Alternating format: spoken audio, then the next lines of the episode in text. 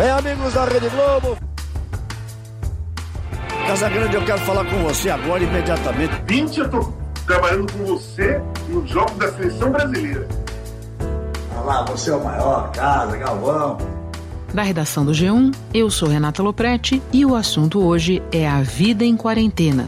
Um novo episódio da série sobre o cotidiano transformado pelo coronavírus.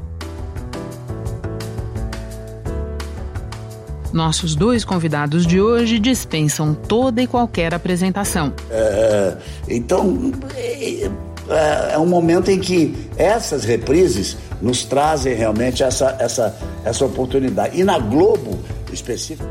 Portanto, vamos logo colocar a bola em campo. Onde está você, Galvão Bueno?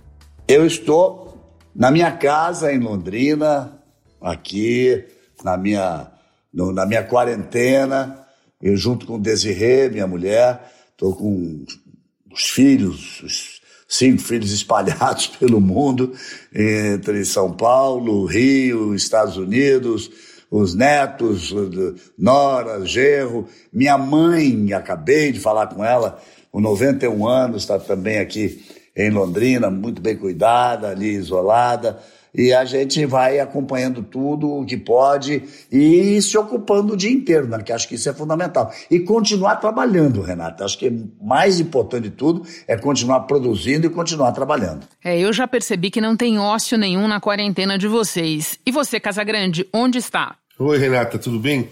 Eu estou aqui na minha casa, aqui em São Paulo, né? no meu apartamento é, tranquilo, né? Podendo sair de casa. Só saio mesmo para ir fazer o Bem Amigos. O, resto do tempo eu fico dentro da minha casa, me ocupando, assim como o Galvão falou. Eu também tinha, tenho a preocupação de continuar produzindo, continuar fazendo alguma coisa do meu trabalho, né? Ou das coisas que me interessam, para também é, ficar tranquilo. Porque um, um dos riscos dessa, dessa quarentena, Renata, é a depressão, né?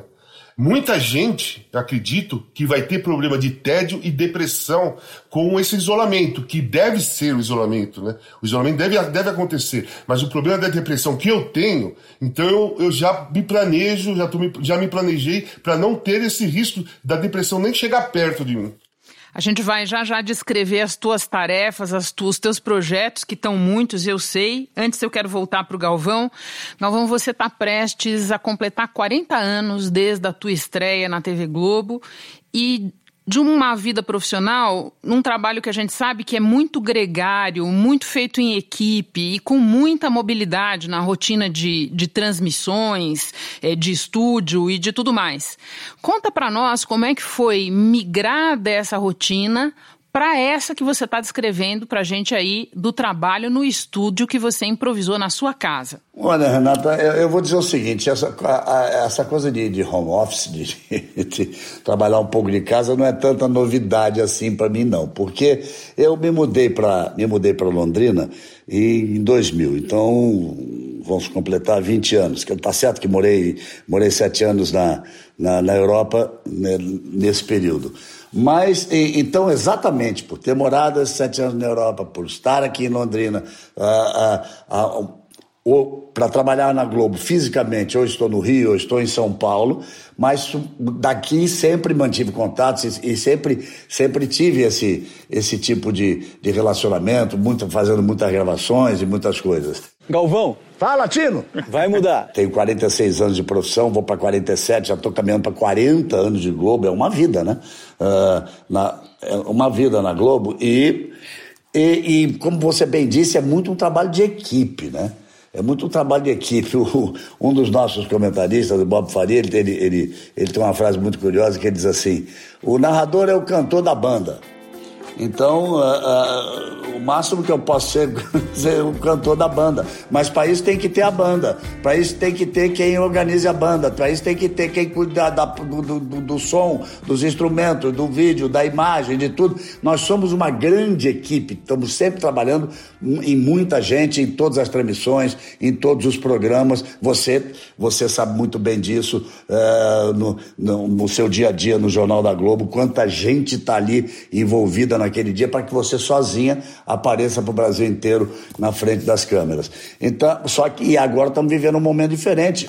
Desirê, minha mulher, minha grande parceira, ela também fechou, eh, ex-modelo que é, fechou a escola de modelos dela, fechou a agência, que é uma agência importante de modelo, também fechou, está fechada, parado né, nesse momento. E a Desirê virou a minha equipe.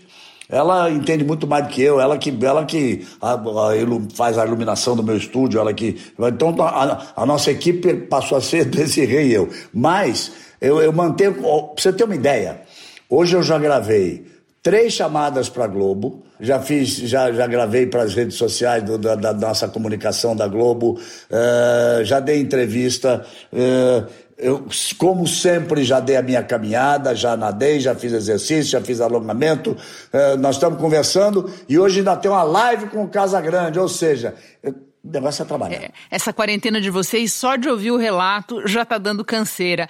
Casagrande, o futebol faz parte da tua vida desde sempre, como jogador e depois no negócio da comunicação. Com o futebol totalmente parado agora, do que é que você mais sente falta? É como, como um pouco como o Galvão falou. Nós temos uma, uma equipe, né? E a gente pega amizade com essa equipe, né? É, muitas viagens juntos, muitas é, competições, Copa do Mundo, Olimpíada. Partiu! Bateu! Acabou!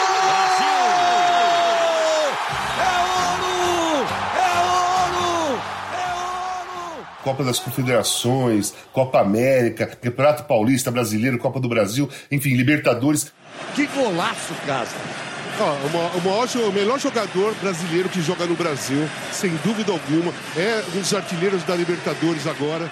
São muitos campeonatos que a gente participa junto. Então são muitas viagens, muitas idas aos estádios, muitas voltas, sempre conversando, sempre junto. E aí o que eu sinto falta, como eu gosto muito de ter pessoas próximas, eu gosto de amizade. Eu gosto de fazer amizade com as pessoas. Então eu sinto falta realmente é desse contato maior. É, vou dar o um exemplo do Galvão, a gente trabalha junto há 23 anos, há 20 eu estou comentando jogos da seleção brasileira com ele narrando, muitas viagens com o Galvão. Eu posso falar não? O que eu estou vendo? Pode. Posso falar o que eu estou vendo? Eu olho para o Casagrande e vejo lágrimas nos olhos do Casagrande. Porque é uma, é uma, é o que que sente um ex-jogador do Corinthians, Casa? Um cara formado no Corinthians como você, quando você vê um momento desse? As suas lágrimas nos seus olhos já contam tudo. Talvez você consiga dizer alguma coisa a mais para todo mundo que vê do lado de lá. É um projeto que começou em 84, na época da democracia. E me veio na cabeça o Sócrates ali, quando eu estava vendo, me veio toda a história do Corinthians, minha história dentro do clube. Uma coisa que emociona mesmo. Estou bastante feliz, bastante ansioso. Então isso me faz falta, sabe? É, tá ali, aquela tensão do jogo, aquela ida pro estádio, aquele jantar depois do jogo, depois para baixar a tensão. Então o contato com meus amigos, eu sinto falta. Galvão, você mencionou Brasil e Argentina há pouco, e eu aproveito para trazer para a nossa conversa um verdadeiro fenômeno dessa temporada de isolamento social e de futebol parado, que é o fenômeno das reprises de jogos históricos. É, você está participando de muitas dessas transmissões, foi uma maneira que, de dar conforto a um torcedor carente, e isso virou um fenômeno porque o que a gente está vendo são pessoas que assistiram assistiram esses jogos na época, revendo é, e, e, matando as saudades. São pais que estão mostrando para os filhos pela primeira vez é, a final histórica da Copa de 2002, por exemplo. É, e muitas pessoas estão aprendendo com essas reprises. Outro dia eu li o Tostão escrevendo, por exemplo, que ao rever reprises dos jogos de 82, é, melhorou a avaliação que ele fazia da seleção do Tele Santana. Você está se debruçando, Galvão, sobre muitas reprises. O que, que tem de aprendizado nisso para você, nessa experiência? Olha, é, é, uma coisa fantástica. O, o, o Sport TV, ele, ele tem uma, uma, uma programação esportiva maciça em três canais. Então, uh, uh, mostra jogos de clubes, mostra jogos de seleções, uh, Copa, de, Copa de 70 do grande tricampeonato, né? frente, Brasil, E, e, na Globo nós começamos, você citou aí a, a grande final da Copa de, de, de, de 2002. Autoriza o árbitro, mexe na bola a seleção brasileira. É, a repercussão foi gigantesca. As pessoas se, se comunicando comigo e é, dizendo que os filhos viram pela primeira vez Sim. e muitas crianças estavam curtindo aquilo como se fosse eh, eh nervosas, como se fosse uma decisão naquele momento. E quantas pessoas uh, uh, estavam revendo? Eu te confesso que foi a primeira vez que eu vi inteira aquela transmissão. Nossa. E quando dei, e quando dei por mim, Renato, eu estava eu tava chorando. Eu estava com lágrimas nos olhos, estava chorando de, de emoção e também de você, por, por você ter a, a, a você ter a, a, a, sensação, é uma mistura de sensações, você ter ali a certeza de que fez um trabalho que entrou para a história. Brasil!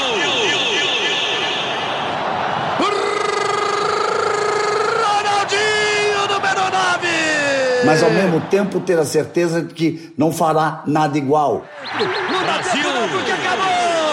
Acabou! É penta! isso, isso não vai se repetir. Então, é, é, mexe com o emocional e, tam, e, como você citou o Tostão, faz a gente rever as mudanças do futebol, a mudança do ritmo do jogo e, e, e também a mudança da riqueza das transmissões, à medida que a tecnologia foi aumentando. É, eu, sou do, eu sou de uma época, já trabalhando, Renata, que nós transmitíamos, nós transmitíamos jogo com duas câmeras. Uma câmera acompanhava o jogo e a outra era chamada câmera do detalhe. Depois, me lembro a primeira vez que surgiu uma câmera diferente e, acabou, acabou recebendo o nome, era a câmera, a câmera Tete, do, do Tete Alfonso, do grande Tete Alfonso, na, na Globo na época, colocou em cima da marquise do Maracanã e ela dava uma sensação de amplitude maior no jogo e dava para definir um pouquinho mais as posições de impedimento. E aí, hoje se trabalha com, sei lá, 36, 40 câmeras, tem, tem câmera dentro do gol, tem câmera voando, tem câmera andando, tem câmera de tudo que é lado, todos os lances, todos os detalhes, todos os sons, todos os ruídos, é, tudo aquilo é trazido para a televisão da, das pessoas, a qualidade da, dos aparelhos de televisão mudou imensamente. Então houve uma, uma, uma mudança dessa magia, né? A magia ela existia no campo. Ela existia para quem ia muito mais ao campo para quando os clubes excursionavam, né? Eu, me lembro de ter dito o Santos de Dorval Mengalvo Coutinho pela IPEP, o Botafogo uh, de Garrincha, Didi, Quarentinha, marido do Zagalo, eles viajavam pelo mundo e as pessoas tinham a oportunidade de ver uma vez o Pelé jogar, tinham a oportunidade de ver uma vez o Garrincha jogar, era um, um momento mágico. Hoje, essa magia ela vem muito uh, uh, dessa riqueza de imagens, de sons, de, de, de tudo isso. E de uma certa maneira, pelo que você está falando, a reprise te dá uma oportunidade de refletir sobre tudo isso. Sobre tudo isso e sobre. O, o Casa vai poder falar isso até muito melhor. A, a, o ritmo do jogo mudou muito. A forma de se jogar futebol, mas a forma de se jogar voleibol. Quem fecha? Gibanelis! A bola voltou. Outra vez Gustavo. Subiu Giba. Bateu Giba. Defesa lá atrás. A bola deixada. Acabou! Eu vi, eu, vi, eu vi partidas do Guga outro dia, que, mas que coisa fantástica. O dia eu acho mais feliz da minha vida. Primeira vez que eu vou poder falar em português e todo mundo vai me entender. Muito bom isso. Olha, eu acho até o seguinte: o caso específico do, do, do, do Brasil e Alemanha, domingo de Páscoa. Nesse momento de isolamento, nesse que é necessário, é absolutamente necessário. Nesse momento em que as pessoas estão em casa, um domingo de Páscoa, a, a poder estar com o filho pequeno, ou poder estar com a mulher, ou poder estar com, com o pai, ou com qualquer pessoa, acompanhando um momento alegre, um momento de conquista, um momento, um momento de brilho, é, fez muito bem as pessoas. As pessoas gritavam um gol nas janelas Sim. e soltavam fogos. Que que é isso? Ou seja, uh, estavam precisando disso, né? Sim. Eu acho isso mais importante de tudo. Casa, quero ouvir você também sobre as reprises e sobre um trabalho novo que você criou para si próprio na quarentena, que são as lives, uma inclusive que você vai gravar com o Galvão logo mais. Eu quero saber por que que você sentiu a necessidade de escutar as pessoas neste momento. É, é super emocionante. Por exemplo, a Copa de 70, é, eu tinha sete anos, é, aquilo me encantou tanto. A magia de, do, dos jogos, do Pelé, do Rivelino, que o Rivelino é meu maior, maior ídolo. Aquela Copa de 70, eu acho que pôs na minha cabeça o que eu queria ser qual profissão que eu queria ser. Eu acho que dali, a minha cabeça de um garoto de 7 anos já funcionava porque eu queria ser igual aqueles caras que estavam jogando.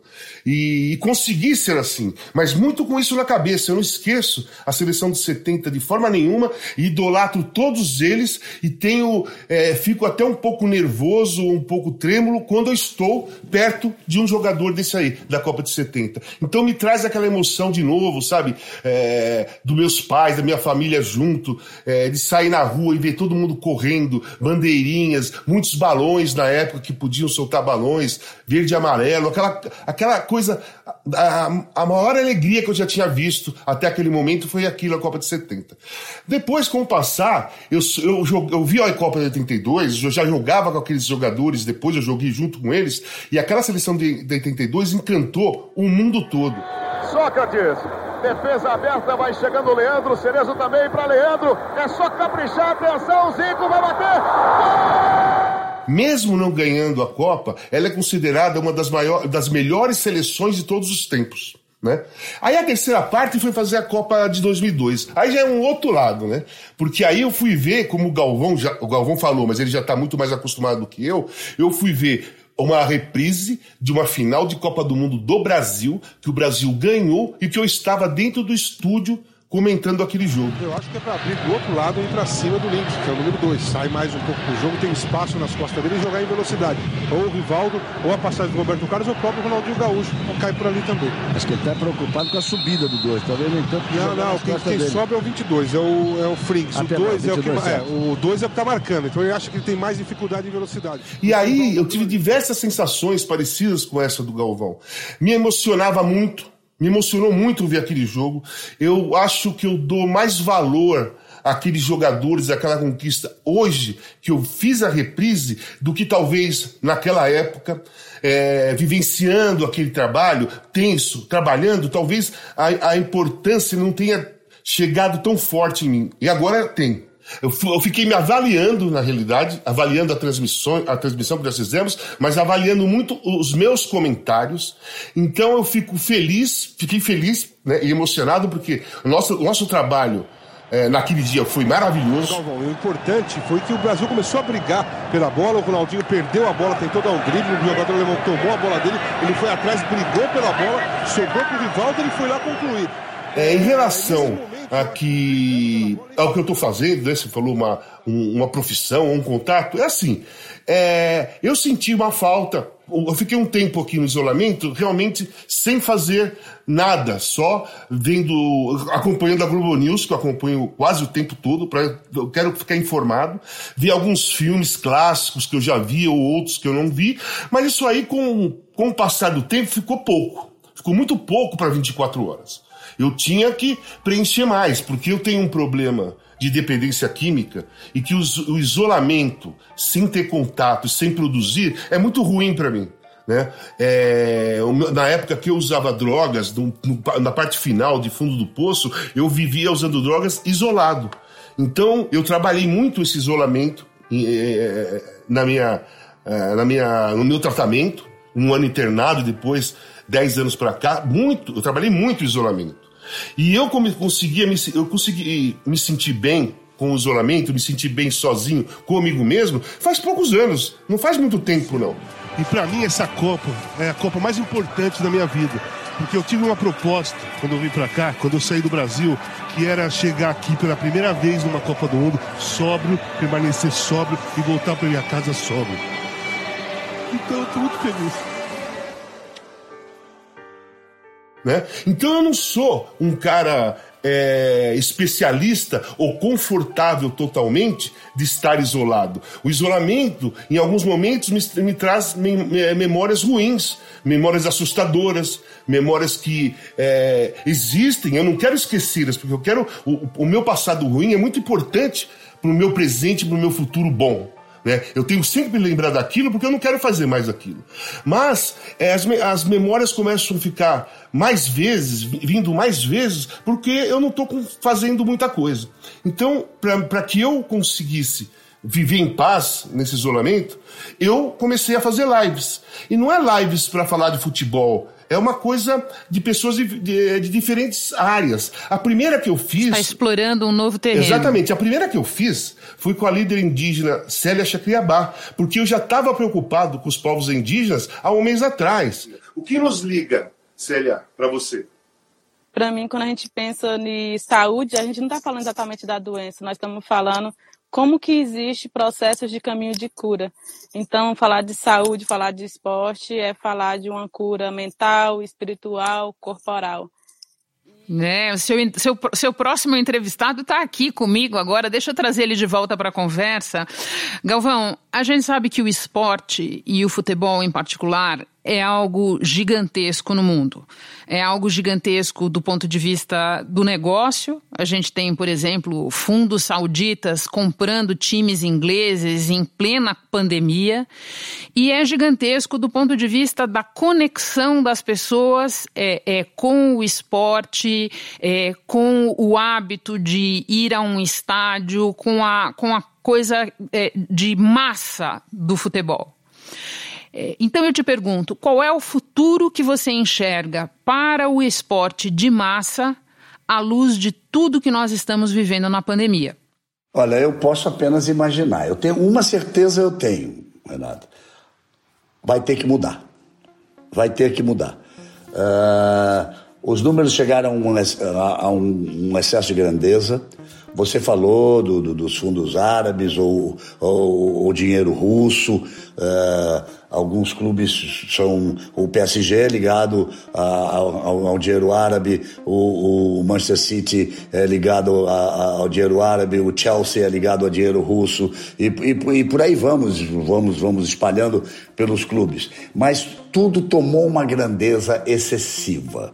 Uh, eu acho que isso vai ter que mudar, porque nós precisamos, precisamos ver o que vai acontecer com a economia mundial depois que toda essa tempestade passar e não, não vai ser muito rápido que ela vai passar não, né?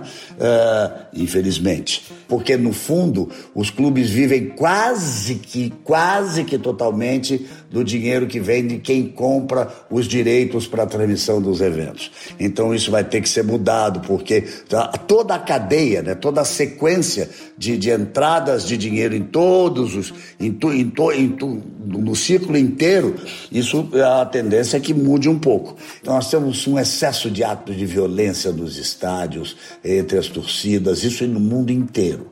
Não é, não é exclusividade do Brasil não.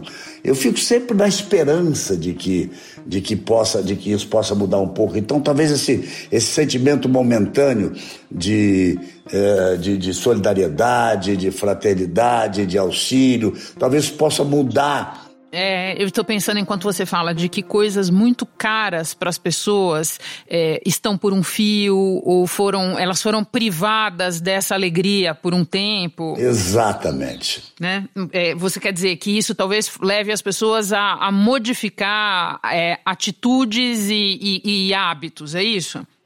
Não, sem dúvida nenhuma. É, é, eu acho que essa essa grandeza de números que estava tomando conta do, do futebol é, é, choca muito com a, a razão de ser do espetáculo, que é o torcedor.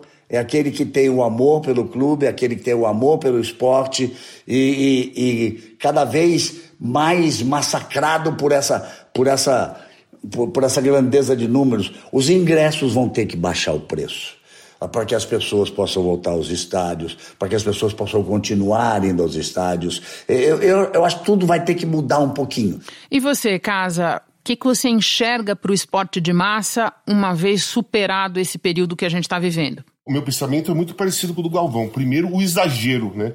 Eu acho que o exagero é, vai, esse exagero de, de preços inacreditáveis de valores de compra de jogador, de contratos, essas coisas assim que passaram do limite da realidade é, do mundo, né?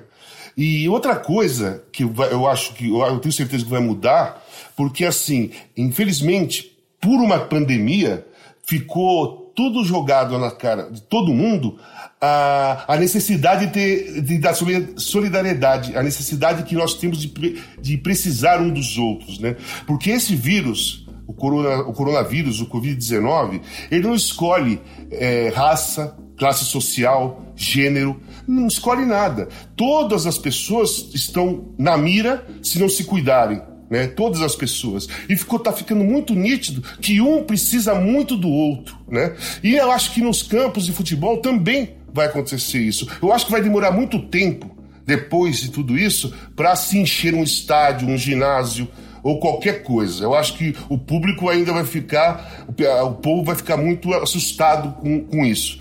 Aos poucos, as pessoas vão começar a voltar normalmente a, a assistir um, jogo de futebol, um teatro, um cinema, é, enfim, tudo que tem muita gente, mas de um modo mais respeitoso, porque todo mundo vai ver que passou junto por, uma, por um período perigosíssimo, então eu acho que vai ter um carinho maior. É, você não vai brigar facilmente com a outra pessoa, que aquela outra pessoa esteve na mesma situação que você, correndo o risco de ser contaminado e poder morrer, ou morrer o pai, o avô, um amigo próximo, um filho, a mulher, o marido. Então eu acho que vai surgir um carinho diferente e mais forte é, entre as pessoas. Bom, e para terminar, a pergunta que não pode faltar nessa nossa série especial Vidas em Quarentena. Galvão, qual é a primeira coisa que você gostaria de fazer quando forem relaxadas as medidas de isolamento social? Olha, é, eu antes, eu, eu, se você me permite, uh, duas coisas que, somadas a tudo aquilo que eu já falei que vem fazendo no meu, no meu dia a dia, né? Eu tenho, eu tenho a, o meu lado de empresário, tenho meus negócios, a minha, a, a minha produção de vinhos, o meu negócio de vinhos, a, a pecuária. É, então eu continuo. É, outra coisa que me toma tempo, que nós continuamos. A primeira coisa que, que a primeira decisão que, que, que, tomamos, todos os funcionários em casa e todo mundo trabalhando online, então é, é um trabalho que, que continuo tendo, uma preocupação continuo tendo. Mas o, o, o que mais está me gratificando. Uh, nessa, nesse, nesse, momento de isolamento é, é poder estar ajudando os mais carentes e os mais necessitados. É, eu tenho uma ligação bastante forte com o Edu Lira, do Gerando Falcões, que é um trabalho belíssimo que é feito. E então é, a campanha abracei forte mesmo, Casa Grande me ajudou nisso imediatamente. Casa, casa é um irmão. E a campanha Corona no paredão, fome não. Então, uh, são doações feitas, uh, alguns empresários fazem grandes doações, mas pessoas de todos os níveis, de todas as raças, de todos os credos, de, todas, de todos os gêneros, de todas as origens, todo mundo fazendo doações. Eu me entreguei, me entrei nisso de corpo e alma. Então a gente faz, a gente uh, são chamamos de cestas básicas, mas na verdade são, são cartões de crédito, cada um de 100 reais. Cada família das favelas uh, recebe três cartões desse para que possa fazer as suas compras de necessidade. Já, uh, nós estamos atendendo uh, 27 favelas espalhadas por, por, por, por, todo, pelos estados, pelos estados do Brasil e, e a ideia a ideia é chegar a um milhão dessas cestas, um milhão desses, desses créditos que agora te respondendo imediatamente, ver minha mãe, ver meus filhos, ver meus netos, ver, ver meu, todas as pessoas a quem eu quero, quero bem, os amigos, voltar a trabalhar com, com, com Casa Grande, com todos os meus companheiros, com todos aqueles, com quem cuida da luz, com quem cuida do som, com quem cuida do estúdio, com quem põe no ar, com quem, com quem, com todos, estar com todos, estar com todos produzir, porque produzir é fundamental, é fundamental na vida, e continuar sonhando, sonhar por um, um mundo um pouco melhor. Sem dúvida. E você, Casa, qual é a primeira coisa que você quer fazer quando a quarentena acabar? Meu, quando acabar essa quarentena, eu quero abraçar meus filhos, minhas noras, os meus netos. Eu quero ir visitar meu pai, que eu não vejo meu pai há um bom tempo por causa dessa pandemia. Eu quero voltar a trabalhar, como o Galvão falou, dar um abraço no Galvão e todo mundo que eu encontrar, um beijo e mostrar saudade que eu senti e que sinto, né? Tô sentindo deles. E eu quero chegar no, na maquiagem, Renata, te encontrar lá, como sempre te encontrei, e poder te dar um abraço e um beijo e saudar a vida. É, é, são essas coisas que eu quero fazer. Olha, eu só tenho a agradecer muito, muito, muito a você, Galvão, a você, Casa, e a dizer que eu também estou torcendo para que a gente se encontre em breve presencialmente e que possa rolar esse abraço. Muito, muito obrigada a vocês por terem vindo compartilhar a quarentena aqui com o assunto. Muito obrigado, Renata. Obrigado, Renata. Me sinto honrado. Eu também. É, te vejo todos os dias. Você está me fazendo dormir muito oh. tarde, oh. Renata. Tá, tá, o, o, Jornal da Globo está terminando quase, às vezes, às vezes quase duas horas da espera, manhã. Espera, gente que tem muita Eu... notícia, Galvão, espera. Foi um prazer muito grande, uma honra, fico muito feliz te admiro muito, gosto muito do seu trabalho. Nem fala que eu fico te admiro com como profissional. Não, te admiro como profissional, como pessoa. As conversas que a gente tem na maquiagem, exatamente como disse o Casa, mas você está fazendo me, me fazendo dormir muito tarde, porque eu sou, vou dormir depois do Jornal da Globo, está terminando muito tarde. Mas a, a, gente entende o momento, o momento como é. Um beijo para você e muito obrigado por ter nos dado essa oportunidade beijo de falar. Beijo para você, beijo para você também, Casa. Tá bem, um abraço e a minha admiração é a mesma que o Galvão falou para você, Renata. Um beijo e muito obrigado pelo convite. Para vocês até. Este foi o assunto, podcast diário disponível no G1 e também nos aplicativos Apple Podcasts, Spotify, Deezer, Google Podcasts, Castbox. Nos aplicativos você pode assinar a gente e assim ficar sabendo toda vez que tiver novo episódio. Eu sou Renata Loprete e fico por aqui. Até o próximo assunto.